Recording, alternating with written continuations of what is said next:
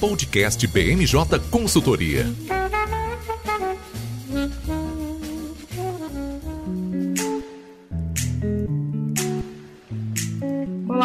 Todos, eu sou a Raquel Alves, consultora em análise política aqui na BMJ, e a gente começa agora mais uma edição do nosso podcast BMJ. Essa semana nós convidamos aqui os nossos especialistas para uma conversa sobre expectativas em torno da negociação travada entre o novo governo e os militares, sobre o esforço do presidente Lula é, para reposicionar o Brasil no cenário internacional e os recados que ele mandou com a primeira viagem tendo sido reservada aos nossos vizinhos argentinos e uruguaios, e sobre a largada oficial de conversas para aprovar a reforma tributária. O presidente Lula chamou os governadores aqui para Brasília e deu início a uma negociação que tem um calendário bem ousado para ser cumprido. Para tratar desse tanto de assunto, nós convidamos aqui o nosso coordenador do Núcleo de Inteligência e Análise Política, Lucas Fernandes. Oi, Lucas. Oi, Raquel, tudo bem? Prazer estar aqui com você. Que coisa boa. Também trouxemos o nosso consultor em análise política, Nicolas Borges. Oi, Nicolas. Oi, Raquel, prazer estar aqui com vocês hoje. E também para falar sobre os nossos estados e municípios, a gente chamou o Ariel Calmon, nosso coordenador de estados e municípios na BMJ. Olá, Ariel. Olá, Raquel. Olá, pessoal. Um prazer de volta. Sem mais delongas, vamos começar. Eu vou chamar o Lucas aqui para conversar nossa conversa sobre esse desafio né, que o presidente Lula tem de reconstrução de pontes com os militares, né? Muito a gente está ouvindo essa expressão de reconstruir pontes, de refazer as relações, de restabelecer novos patamares de conversa, porque a crise militar ela não é de hoje e nem é do dia 8 de janeiro. O Lula durante a campanha repetiu diversas vezes: "Ah, os militares sabem quem eu sou, os militares já conviveram comigo", mas o fato é que o presidente Lula acabou eleito e as relações que já estavam estremecidas continuam estremecidas e ao longo da semana passada acabaram passando por um momento bem forte aí quando houve a demissão do comandante do Exército, general Arruda, por um gesto que foi classificado de extrema insubordinação. Essa demissão do general Arruda, ela deixou bem claro a resistência de setores das Forças Armadas ao novo governo, mas a indicação imediata também do segundo nome na linha lá sucessória dos militares também deixou inequívoco o fato de que há sim uma politização acentuada nas Forças Armadas que dividiu Exército, Marinha e Aeronáutica, mas há também canais de diálogo há também uma vontade de resgatar o papel dos militares, há parte do governo é, uma vontade de reorganizar, e, e eu diria que não é nem reconstruir pontes, mas começar mesmo uma nova relação, ainda que seja do zero. Só que eu vivo dizendo aqui no podcast que a vontade ela move montanhas, mas às vezes a montanha é meio grande, né, Lucas? Não, nada disso é fácil, é uma tarefa bem desafiadora, né? Pois é, né, Raquel? A gente costuma dizer que quando um não quer, dois não brigam, né? Mas não é bem assim. Eu achei engraçado né, analogia que você fez sobre o Lula precisar construir pontos com o exército, porque é uma uma instituição que se gaba muito, né, de, de, de mandar bem em obras públicas, em fazer pontes e questões de infraestrutura, né, então é curioso que justamente nesse caso a gente precise de, de, de uma construção de pontes. Eu acho que, enfim, esse é um tema que a gente já debateu aqui bastante, né, no podcast e desde a última vez que ele veio à baila, o que a gente tem de, de grande tema, né, foi o que você apontou, a, a demissão do comandante do, do exército. Esse é um cargo de livre nomeação do Lula, que é, né, assim como todos os chefes de, de Estado do, do mundo, o, o, o comandante também das Forças Armadas, então ele teria ali a discricionariedade, isso faz parte do, do, do jogo democrático, né, de, de poder indicar e, e, exonerar os comandantes das três forças, mas mostra ali que de fato o, a pressão subiu e, como você falou, a gente tinha sinalizações muito é, dúbias, para dizer o mínimo, é, de, de alguns membros do alto oficialato é, das três forças. É, o ambiente não estava pacificado, né, a gente não viu depois do 8 de janeiro, para a gente usar até um termo que usam muito com o PT, né? Uma autocrítica, talvez das Forças Armadas sobre o que poderia ter sido feito para evitar aquelas invasões, se, como que a, as forças poderiam ter se comportado em relação aos acampamentos que estavam há meses nas frentes, na, na frente do, dos quartéis generais de vários estados do país. Isso não ocorreu. Acho que o que a gente pode destacar sobre isso é que essa é uma demissão muito atípica em relação ao jeito de governar do Lula, né? Normalmente a gente não, não recebe tanto demissões, né? E notícias assim de sopetão no fim de semana. Eu acompanhei esse tema, né? Logo que saiu no Diário Oficial, eu, eu, eu comecei a acompanhar esse tema e, e, a gente via todo mundo pego de surpresa, né? Comentarista falando de casa nos, nos, nos canais de, de notícia ao vivo, porque ninguém estava preparado para essa pauta, não era algo que estava no radar. É, e o Lula faz isso justamente para evitar algum tipo de fritura anteriormente a essa demissão e principalmente para evitar a turma do deixar disso, de passar panos quentes por essa história e fazer com que o, o, comandante do exército continuasse no cargo. Então mostra ali mais do que do que um ato concreto é uma sinalização, né, de que o Lula está desenhando uma linha e dizendo por onde que as forças armadas não podem passar. E aí a gente já vê, né, Raquel, um, um redesenho de como tanto os comandantes das Forças Armadas quanto o próprio ministro Múcio da Defesa têm se comportado desde então, né? Já, já dá para ver uma, uma, mudança de tom. É, como você falou aí, a troca é, de sopetão, né? Ela pegou muita gente de, de surpresa vai meio diferente né, da, conduta do Lula. E o fato é que ela não resolve, né, Lucas? Ela solucionou ali um problema imediato, ela tirou um foco de insubordinação, um foco de muito ruído que existia. Veio um outro comandante para o lugar dele, que tem um discurso, né, né, as empresas estão chamando de legalista, né, mas é um discurso de defesa da democracia, respeito às urnas e de reposicionamento das Forças Armadas onde elas devem estar, que ajuda mas não resolve, né? Eu fiquei pensando ao longo da semana em, em, em, pontos né, positivos, pontos negativos, coisas desafiadoras dos dois lados, né? Porque, de um lado, assim, a própria indicação do Múcio e a manutenção do José Múcio como ministro da Defesa é um gesto de boa vontade com os militares. Né? A reunião que teve para ouvir demandas, o fato deles terem um orçamento bilionário para projetos da Armada, isso tudo são pontos muito bons. Mas você tem aí focos que, que não, de incêndio, né, que não se apagaram e que ainda tendem a dar problemas. Né? Você tem aí a determinação do governo em punir quaisquer militares que estiveram envolvidos no 8 de janeiro. Né? Você tem as demissões que já foram executadas e outras que virão. Né? O presidente Lula, durante a campanha, falou em, em, desmilitarizar a máquina pública, e você tem aí um elemento, dia dois, né? Dois elementos que são potencialmente muito complicados, que você tem aí a, a decisão do governo de querer quebrar o sigilo do ex-ministro Pazuello, e aí, quando eventualmente esse sigilo for quebrado, você tornar pública não apenas a avaliação pessoal de que ah, não foi uma boa gestão de enfrentamento à pandemia, mas se você eventualmente vir aí que os, a gestão de um militar no Ministério da Saúde ela foi problemática, ela, ela teve irregularidades no, no, no, no, uso do dinheiro público, isso pode ser um problemão porque mexe com aquela imagem, né? Que a gente falou que as Forças Armadas têm de bons gestores, de bons administradores, de que aqui não tem corrupção. Então, esse é um foco que pode dar trabalho.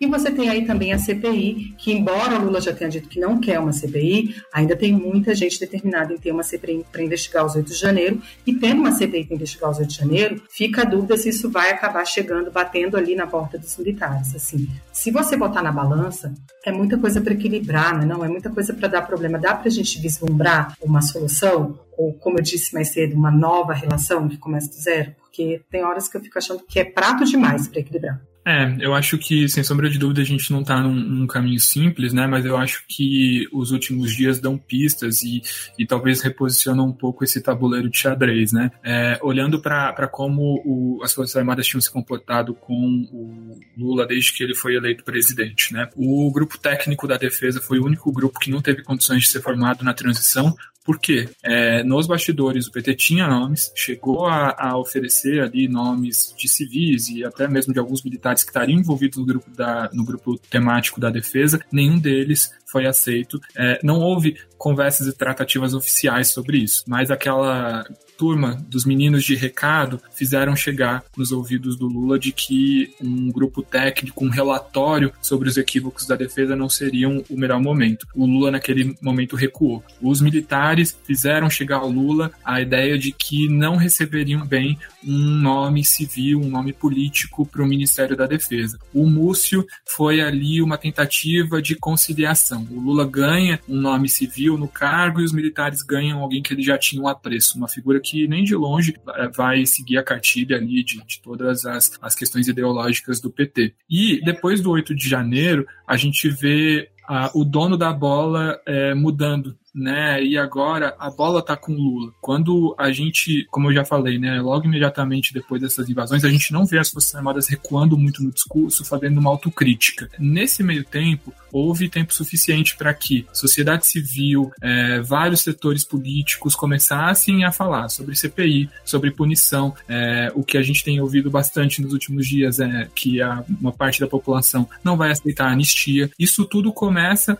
a, a repercutir bastante. E junto com isso, a gente tem o fato de que tem um nome se destacando quando a gente fala de segurança pública e de combate a esses invasores, que é o Capelli. A, a, a, o, o, nome que foi escolhido, ele era o secretário executivo do Ministério da Justiça e foi escolhido pelo Lula para ser um interventor federal no Distrito Federal. Né? Ele, tá, ele é um interventor da área de segurança pública. A gestão dele está sendo bem avaliada e essa intervenção acaba nos próximos cinco dias. Né? A gente está gravando no dia 26, no dia 31 de janeiro essa intervenção chega ao fim. O Capelli começou a ser cotado como o ministro, um, um possível candidato para o Ministério da Defesa. O Múcio já está passando por uma fritura desde o dia primeiro, não é nem desde o dia 8, né? Acho que desde dezembro ele já está passando por essa fritura. Então, houve essa emergência agora que as Forças Armadas sentem e que elas não sentiam antes. Então, a gente começa a ver já um reposicionamento é, nessa questão. E aí, como você trouxe, Raquel, tem toda a questão da CPI. É, o Lula disse que não quer, né? Falta combinar com Dira e com Pacheco, que possivelmente devem ser eleitos para presidir as duas casas.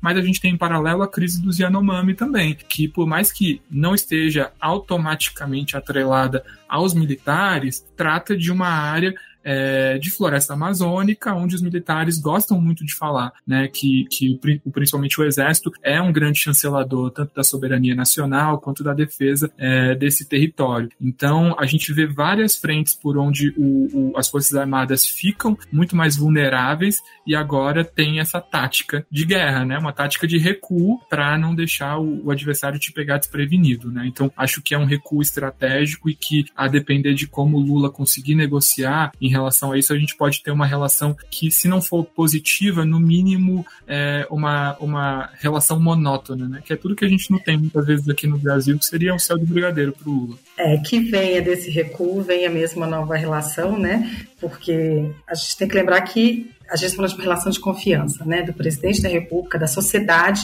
com as nossas forças armadas. E se a gente pensar bem, ela é bem essencial nesse momento, né, Lucas, porque o Brasil tem planos bem ambiciosos para a proteção da, da Amazônia, né? O presidente foi lá quando ele foi para a COP 27 falar de questão climática, de proteção, de fim de desmatamento, de fim de garimpo, pesca legal. A crise dos Yanomamis deixou bem claro que há algum tipo de negligência naquela região que é inegável, não tem como a gente não dizer, e então que dessa nova relação, desse recuo deles, consiga se construir realmente pontes e estradas bem pavimentadas para que as Forças Armadas né, consigam cumprir aquilo que elas têm que cumprir e acabe se convencer de poder moderador, porque poder moderador é coisa de tempo de império, não cabe numa república, não cabe na República Federativa do Brasil. Então, é, eu acho que é um desafio que o Lula gostaria de tratar de forma mais silenciosa, mas diante dos fatos, né, não, não há como você fugir do que aconteceu e essa discussão vai acabar sendo aberta e talvez seja bom, porque sendo aberta você vai ter aí a pressão social para que seja feita uma solução real, para que quem tem que ser punido seja punido e para que você reposicione aí tanto a relação do governo quanto a relação das Forças Armadas nessa, nessa, nesse tocante, como você disse, que tenhamos uma relação pelo menos monótona, se não pacífica. E já que eu falei de República Federativa do Brasil, vou chamar aqui o, o Ariel para nossa conversa, porque a gente também tem que lembrar que é, essa crise militar, essa a questão do 8 de janeiro e toda que despertou esse, né, tornou pública a crise militar, ela também acabou tornando pública o, o outro braço, né, que a gente sabe que é o braço da questão da segurança pública, da questão da politização das polícias, né? O presidente Lula chamou, já tinha essa ideia, ó, desde lá da campanha de chamar os governadores para poder vir aqui discutir reforma tributária, lei Candir e todos os temas tradicionais que a gente fala de economia quando a gente fala de estados e união, mas acabou que com 8 de janeiro se tornou inevitável também falar de segurança pública e agora o ministro da Justiça está falando aí de um conceito de segurança pública nacional, né? Vai vir um pacote para o Congresso Nacional com uma série de sugestões com mudanças aí que podem vir a, a, a exigir, podem vir não, né? Exigirão uma negociação da União com, com os governadores em novos patamares. Só que ao mesmo tempo a gente vai falar de é, reforma tributária né? E são duas conversas que não, não tem mais, o governo decidiu que não tem mais como esperar. Não é coisa demais, não, Ariel? Raquel, com certeza. E eu estava ouvindo vocês aqui e tanta coisa na questão da segurança é tão amplo que eu fico pensando mais esse tema agora que vai ser colocado na pauta. Bom, a minha opinião é de que ele vai se caminhar ali pelo legislativo e de forma bem transversal, porque como vocês elencaram, tem uma série de outras questões envolvendo a segurança que de alguma maneira elas simbolizam, eu acredito, uma reforma, não é? Uma série de ações reunidas que é uma grande reforma, uma grande, uma nova visão da segurança pública que está acontecendo e não de maneira pontual, como a gente sempre imaginou ou que até é, teorias e jornalistas e colunistas diriam que viria algo nesse sentido, uma medida única. E não, essa medida da segurança pública está sendo é, fatiada e um desses pontos é justamente essa despolitização das polícias militares. Né? Essa foi uma, uma, uma ideia de nacionalizar as polícias que surgiu lá no consórcio de governadores do Nordeste, que agora vai ser trazida para essa reunião que acontece hoje, enquanto a gente grava esse episódio. É, os governadores estão reunidos no Fórum de Governadores e amanhã, é, na sexta-feira, 27 de janeiro, com o presidente da República. Agora, é isso, muita coisa acontecendo e eu acredito que essa pauta vai ser é, jogada um pouquinho de lado. Eu confesso, Raquel, que fiquei surpreso quando vi essa pauta segurança, porque desde 89, com essa estrutura do nosso, da nossa federação, a pauta segue sendo guerra fiscal, ajuste fiscal, lentidão e transferência de recursos, dificuldade de aprovar reformas é, nacionais. E agora vem uma pauta de segurança com uma necessidade de aprovar uma reforma nacional. Então, eu acho que é uma pauta que dissoa um pouco daquilo que a maioria das unidades da federação, seus governadores, estão preocupados e ela ainda trata de um tema que é uma dificuldade no nosso modelo federativo, que é reunir, agrupar essas ideias para que lá seja aprovada uma legislação reformista ampla. Então, eu acredito que esse tema de, de nacionalização das polícias militares deve andar mais devagar do que outros temas de segurança pública. E aí, Raquel, só para aproveitar, vocês comentaram sobre o DF e eu queria destacar a indicação do novo secretário de Segurança Pública do Distrito Federal, o Sandro Velar, é, essa semana pela governadora em exercício Celina Leão. É, o Sandro Velar, veja só como as coisas vão é, alterando, né? Ele não é policial militar, ao contrário, ele é policial federal, ele é da Polícia Federal e ele foi secretário de Segurança Pública do Distrito Federal no governo de Agnello Queiroz, ex-governador do Partido dos Trabalhadores. Então, eu acredito que tem algo maior nessa questão de é, mobilização das polícias militares, que é essa necessidade de alinhamento nacional. E, é, de alguma maneira esse tema for mais a fundo nessas reuniões do final dessa semana, eu acredito que vai ser sobre a ótica de recursos destinados. Era isso que eu ia falar, porque para fazer qualquer mudança profunda, a gente vai ter que pensar em recurso, né? E já que a gente vai pensar em recursos, a gente vai pensar em arrecadação, e aí vamos falar de como é que a gente arrecada com tributo, vamos falar de reforma tributária. Então, a minha humilde aposta, quando eu vi posto na mesa que a gente vai falar de segurança pública nacional e de reforma tributária é que os governadores estarão em Brasília, né? Seus, seus secretários de Fazenda, seus secretários de Segurança Pública e os próprios governadores acho que acabarão vindo muito a Brasília em 2023, porque com essas duas pautas na mesa, eles vão ter que vir aqui se posicionar.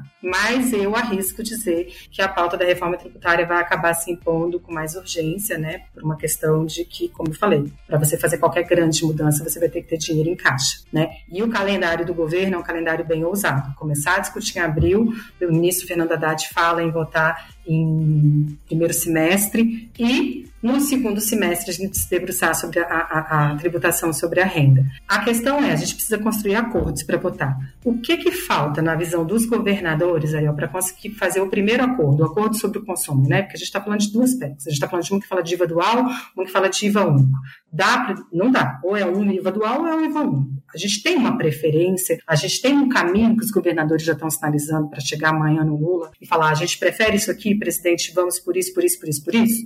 Dá para pensar uma coisa assim? Bom, Raquel, os governadores, eles têm várias dificuldades para enfrentar para tomar essa decisão. Quando a gente vai falar sobre essa guerra federativa que a gente tem, é, é importante a gente puxar que uma das dificuldades é justamente é, controlar os interesses dos governadores, que estão em unidades da, da federação que são distintas, características distintas, arrecadam mais, arrecadam menos, gastam mais, gastam menos. Então, nesse momento, centralizar uma decisão é o grande ponto deles. E aí a gente entra em dois aspectos importantes. O primeiro é que os governadores vão tomando uma centralidade. Você mencionou, eles devem vir muito a Brasília neste ano. É, eu vi até comentários né, sobre o Tarcísio, que já vai se encontrar pela terceira vez em janeiro com o presidente Lula, que era o, o grande representante da, da oposição, é, e que mais uma vez terá que se encontrar. Então, os governadores eles vão assumir uma centralidade é, no debate da reforma tributária. E aí, esse é um ponto que bagunça as negociações dentro do Congresso Nacional, porque os governadores eles vão tentar controlar as bancadas estaduais e se transformar nesses atores nacionais para fazer com que é, os interesses do Estado não sejam negligenciados de alguma maneira. Né? E ao, de,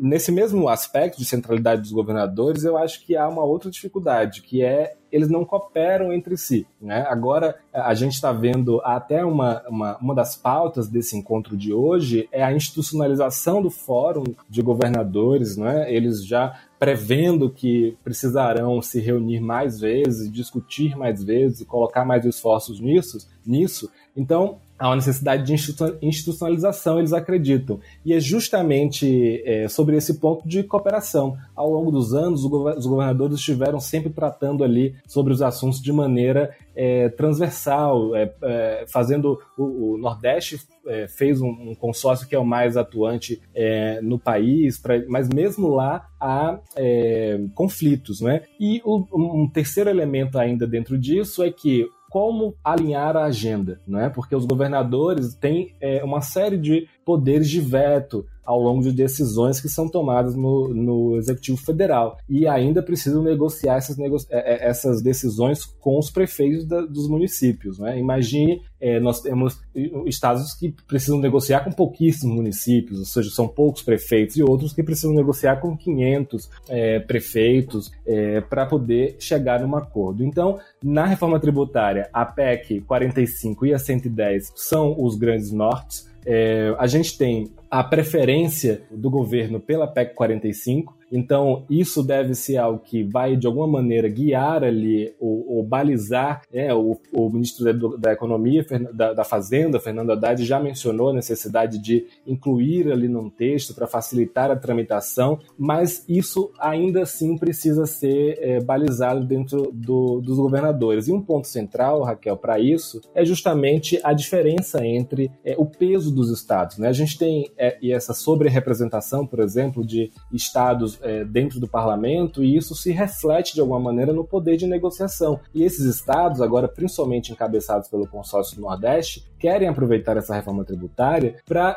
é, criar uma espécie de fundo de desenvolvimento das regiões menos desenvolvidas do país. Uma reivindicação justa que ao longo dos anos, aí, como, como eu disse, desde 89, essa pauta segue na, na, no papelzinho da, da reunião, para ser debatida e deve ser é, colocada novamente e é o grande ponto de impasse. É, eu ousaria dizer, Ariel, assim, do histórico de cobertura que eu tive como repórter, que esse é um tema que é hoje é o tema é um grande nó a ser desatado, mas eu apostaria no desatar desse nó, porque o governo passado se recusava a falar a criação de qualquer fundo. O governo passado, inclusive, chegou a propor a extinção de um monte de fundos, né?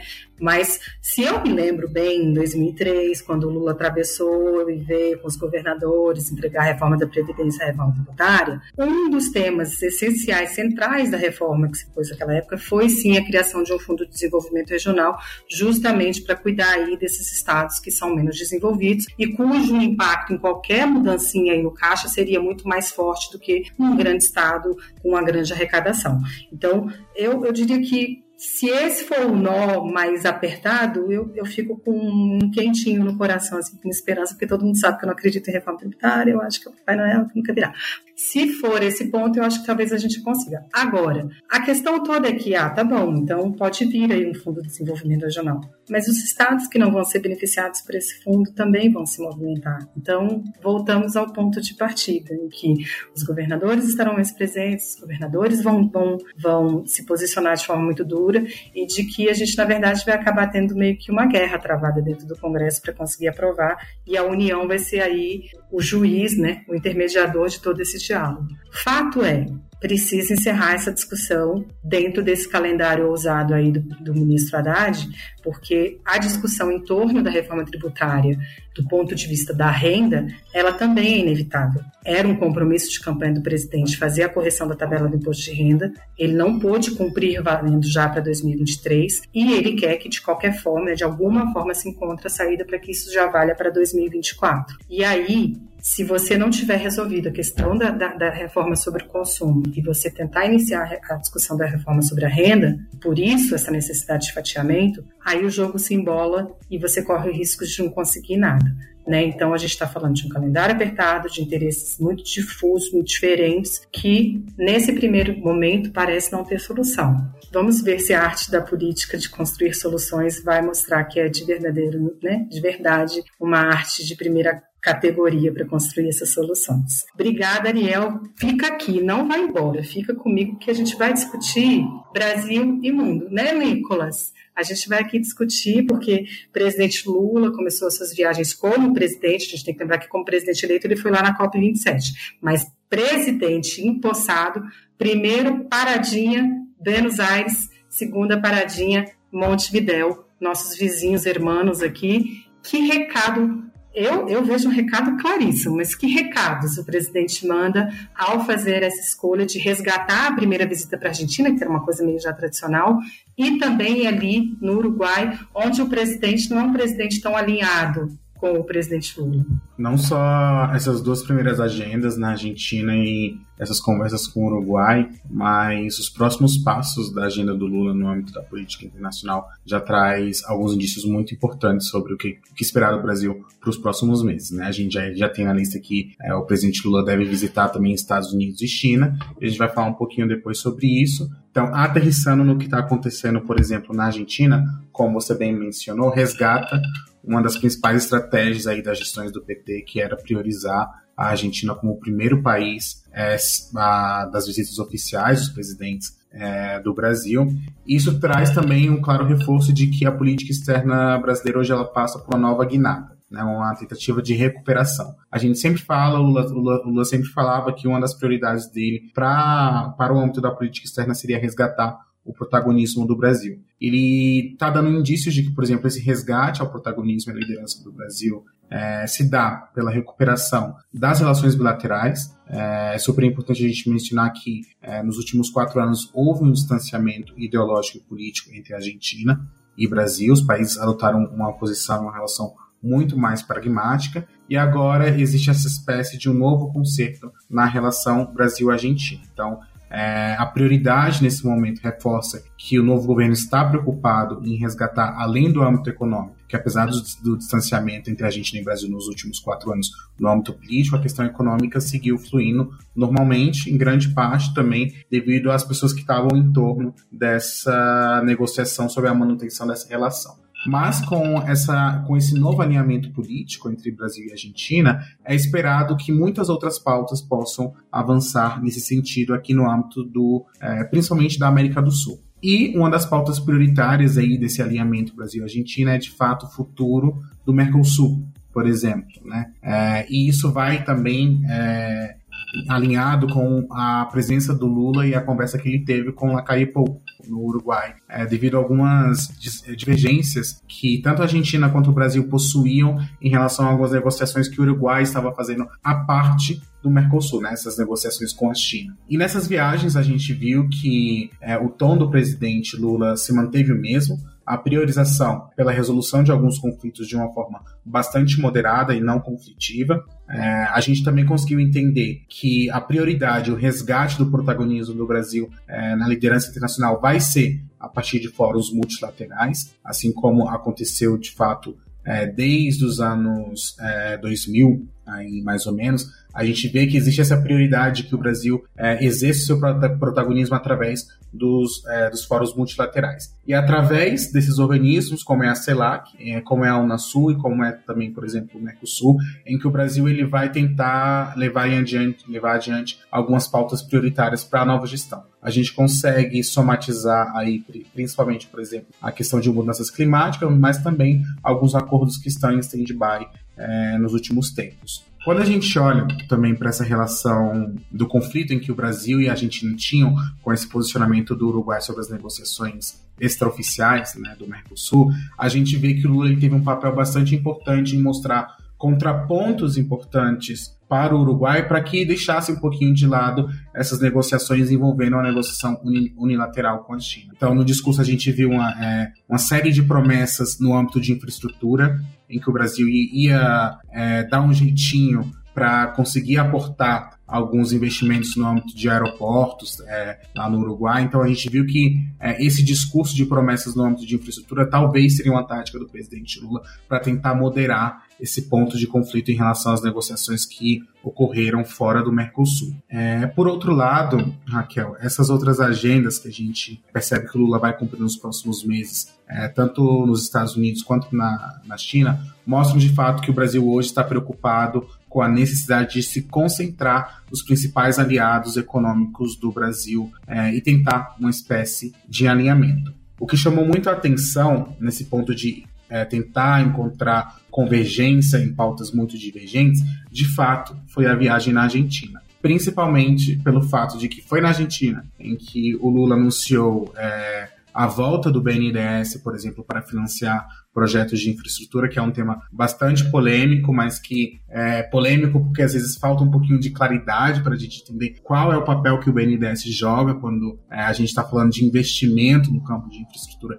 em outros países, não é simplesmente que o Brasil vai emprestar dinheiro para outro país, para o país fazer a obra que eles querem. Não, o buraco é muito mais fundo e muito mais preciso que isso. E eu queria te perguntar uma coisa, porque né, quando a gente leu, quando eu li os jornais no dia seguinte, depois de todos esses anúncios, eu vi muita gente falando assim: ah, o Lula chegou chegou e entregou muita coisa, prometeu muita coisa. E aqui no Brasil a gente tem muitas prioridades. Então, diante do que você está falando, eu posso entender é, todos esses gestos do presidente, BNDES financiando obras fora do Brasil, é, aeroportos, portos, ponte lá no Uruguai. Tudo isso são movimentos do presidente para não só reposicionar o Brasil, refortalecer o Mercosul, mas dar uma mexida aí no, no cenário, de forma que relações que estavam ali adormecidas, meio até meio bravinhas, sem querer partir para uma coisa mais dura, elas de, é mais do que vontade. O Lula anunciar isso, ele está querendo dizer que, então, eu não estou só no gogó, eu vou fazer acontecer. seria isso ou eu estou viajando e estou vendo coisa onde não tem? É, é, mais do que discurso, porque de fato foi um tipo de política implementada durante as gestões do PT. É, e, e, é um gancho que eu exatamente queria fazer pelo papel do BNDES também, como essas discussões sobre a moeda comum é, com a Argentina, que são basicamente dois pilares bastante comuns é, da política externa dos países emergentes. Quando, por exemplo, surgiu o BRICS como uma forma de contraponto às grandes instituições financeiras do cenário global, surge necessariamente essa necessidade de fortalecer os bancos nacionais de desenvolvimento. Então, se a gente for olhar, por exemplo, China, Índia ou outros países que também fazem parte do BRICS, cada país tem o seu BNDES. É, esse esforço de fortalecer esses bancos públicos de investimento é uma das formas, foi uma das formas em que os países emergentes eles encontraram para diminuir a dependência que esses países têm em relação principalmente às instituições financeiras internacionais, mas também a ampla é, demanda e a ampla necessidade que esses países têm muitas vezes frente ao dólar. Então, o fortalecimento dos bancos nacionais de desenvolvimento é uma política bastante tradicional é, dos países emergentes, principalmente dos países asiáticos. Então, corresponde a essa estratégia de fazer com que é, os nossos mercados, ou, é, os nossos países em desenvolvimento, eles não sejam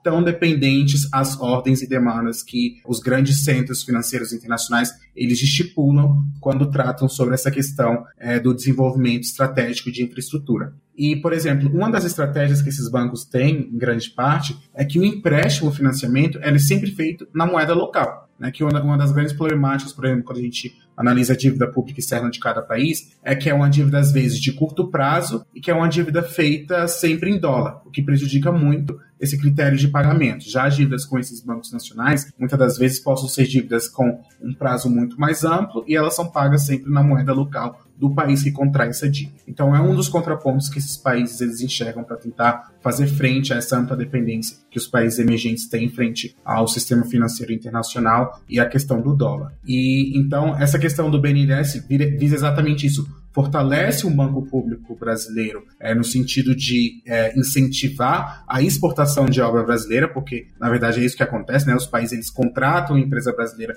para realizar essas empreitadas é, nesses outros países. Então, é, existe esse movimento de exportação da mão de obra, incentivo à produção é, brasileira, mas também, ao mesmo tempo, é um incentivo para diminuir a dependência financeira que esses países têm em relação ao dólar, e é necessariamente de onde ressurge, né? porque essa conversa sobre a moeda única entre Brasil e Argentina não é uma discussão tão nova assim como muitas pessoas falam. Então, ressurge novamente essa ideia de uma, de uma moeda comum, basicamente também para frear essa necessidade que os países da, da, é, que esses dois países possam ter frente às oscilações do dólar e essa necessidade de contrair dívidas e financiamentos externos, mas a gente sabe é, é um discurso que às vezes pega o mercado de surpresa, porque chega de supetão, né? Ninguém é, sabe basicamente como vai funcionar todas essas questões, mas tanto Lula quanto Fernando já deixaram muito claro é, que é uma conversa que está na fase inicial, é, que tanto a equipe econômica do Brasil quanto da Argentina ainda vão apresentar as suas propostas, e a tendência é de que isso não signifique, por exemplo, o fim do real brasileiro ou o fim do peso argentino e das amplas cotações de dólares e múltiplas cotações que existem na Argentina. Né? O que vai significar talvez seja a criação de uma moeda é muito mais voltada para questões comerciais e financeiras entre ambos os países, a modo de facilitar as negociações é, entre esses dois países. E não necessariamente uma substituição, porque isso iria requerer, é, por exemplo, uma revisão macroeconômica de como é, tá a política monetária de cada país, então é algo mesmo olhando muito ao longo prazo. Né? Uma moeda que abarque o fim do peso argentino e do real é algo muito ao longo prazo. E a ideia é, de fato, uma moeda que se concentre no âmbito financeiro e comercial, mas também com essa estratégia, que é uma estratégia política dos países emergentes há muito tempo, de diminuir a dependência dos países em desenvolvimento dos grandes centros financeiros internacionais e do eixo hegemônico aí Estados Unidos e europeia. Então fica bem claro para a gente que é um movimento estratégico, como você bem falou, né? É um, é um passo ali no tabuleiro de xadrez muito mais complicado, mas que fica claro, pelo menos, de como que vai ser a relação aqui sul-sul, de como que vai ser a relação com os vizinhos, fortalecimento do Mercosul. Isso parece estar claro, mas eu tenho clareza nenhuma sobre a relação Estados Unidos e relação com a China, e são as nossas duas próximas viagens. O que que a gente pode esperar? Porque assim, o presidente Joe Biden reconheceu a vitória, ele teve lá os seus problemas com a extrema direita também. Então a gente tem aí um alinhamento. O presidente Lula já falou que quer conversar com outros países do mundo formas de, de é, evitar o crescimento da, da extrema direita, mas a gente sabe que as conversas vão além disso. As conversas sobre, vão muito mais além porque tratam justamente de trocas comerciais. O que esperar aí dessa relação Brasil-Estados Unidos e Brasil-China, que, se eu não me engano, é o nosso principal é, mercado, é isso? É, em relação à aproximação com os Estados Unidos, bastante propícia nesse momento, até porque nos últimos anos é, o governo Bolsonaro tinha ficado bastante isolado quando a gente olha, por exemplo, alianças estratégicas no âmbito político, com a chegada de Biden e a derrota de Trump foi é, um golpe é, muito forte no estômago do novo do governo Bolsonaro na época, e a tendência é de que agora exista uma espécie de alinhamento, principalmente nessas diretrizes que é, a gente vê é, com bastante ênfase nos últimos discursos sobre a defesa da democracia. Então, é, Lula e Biden sofreram o mesmo tipo de manifestações início dos seus mandatos, né? Biden com a questão do Capitólio, Lula com essa invasão às praças dos três poderes. Então a gente deve esperar é, um discurso um pouco mais incisivo é, de ambos os países em relação a esses ataques e essas, essas movimentações de contestação que surgem em ambos os países, né? Devido essas pautas de questionamento da, da, da questão eleitoral. E a tendência é, de fato, com que o Brasil e os Estados Unidos continuem mantendo uma relação bastante pragmática, no sentido de que é, acordos bilaterais possam surgir é, nos próximos anos, mas sempre mantendo essa questão pragmática como um dos pontos centrais, até porque é, quando a gente olha, por exemplo, para a política externa dos Estados Unidos, possa ser que existam outras prioridades a nível global é, para a Casa Branca nesse momento. Então, claro, mas tem um parceiro muito importante na América do Sul, com o peso que o Brasil tem, é de extrema importância, principalmente quando a gente fala das negociações para o Brasil na OCDE. Então, esse certo alinhamento entre as expectativas de Biden e Lula no âmbito dessas questões democráticas poderia fazer com que essas negociações possam avançar de maneira significativa, mas a gente precisa acompanhar de fato como essas outras pautas da política externa da economia global vão impactar as prioridades dos Estados Unidos no curto prazo. Em relação à China, é uma das coisas que certamente o Lula vai encontrar muita dificuldade, é, que ele sempre menciona, ah, precisamos reformar o Conselho de Segurança da ONU. É, por exemplo, um, um exemplo, né? É, apesar de que, por exemplo, seja uma pauta muito antiga também do Brasil e não é uma agenda restrita a governo, é uma agenda de Estado, essa questão da reforma do Conselho de Segurança da ONU, e apesar de que a China seja um grande parceiro econômico do Brasil, é muito pouco provável que uma pauta como essas avance, porque a China não abriria mão de uma reforma do Conselho de Segurança, dando margem, por exemplo, para o Japão e para a Índia alcançarem um posto de grande protagonismo dentro do Conselho de Segurança, né? porque poderia ameaçar aí, ameaçar entre aspas, alguns dos interesses da China para essas questões. Então, enquanto o Lula não consegue avançar com essa pauta no âmbito de reforma dos, dos órgãos multilaterais, a tendência é de que o novo de que o presidente Lula se foque aí em questões mais fáceis de serem resolvidas, como a abertura do mercado chinês para a carne brasileira, que é um grande entrave aí que está pegando o governo há muito tempo. Então, essa de fato deve ser uma prioridade do Lula na China. A gente viu que a cobertura da China, por exemplo, na posse do Lula, traz indícios de que Pequim está bastante é, satisfeita com essa troca de governo, né? Porque houve, de fato, um certo distanciamento é, não, não relativo, mas muito óbvio em relação ao Brasil e China nos últimos anos. Então, houve uma cobertura massiva é, em relação à posse do presidente Lula em janeiro e também, quando a gente olha mesmo até para a própria composição da delegação China chinesa que veio para o Brasil é, para a posse. A gente vê que, de fato, existe um interesse muito mais amplo por parte de Pequim em acompanhar com maior proximidade todas essas questões e talvez a pauta, por exemplo, do mercado de carne seja uma, uma pauta que se destrave aí com esse encontro bilateral entre Lula e Xi Jinping na China nos próximos meses. Eu, por mim, ficaria aqui horas e horas e horas conversando com vocês, mas nós precisamos concluir. Então, eu quero agradecer aos nossos especialistas por terem vindo aqui nos apresentar todo esse cenário de Brasil, de Brasil no mundo, de Brasil internamente com os, com os governos estaduais. Muito obrigada. Obrigada aos nossos ouvintes. Dizer que a partir da semana que vem a gente tem congresso funcionando, né? E como eu sempre ouvi na minha vida de repórter, o congresso é o termômetro do Brasil. Então a gente vai ter muita coisa para falar com o congresso em funcionamento. E então vamos terminar esse podcast com essa expectativa de muito mais notícia, muito mais informação, muito mais análise.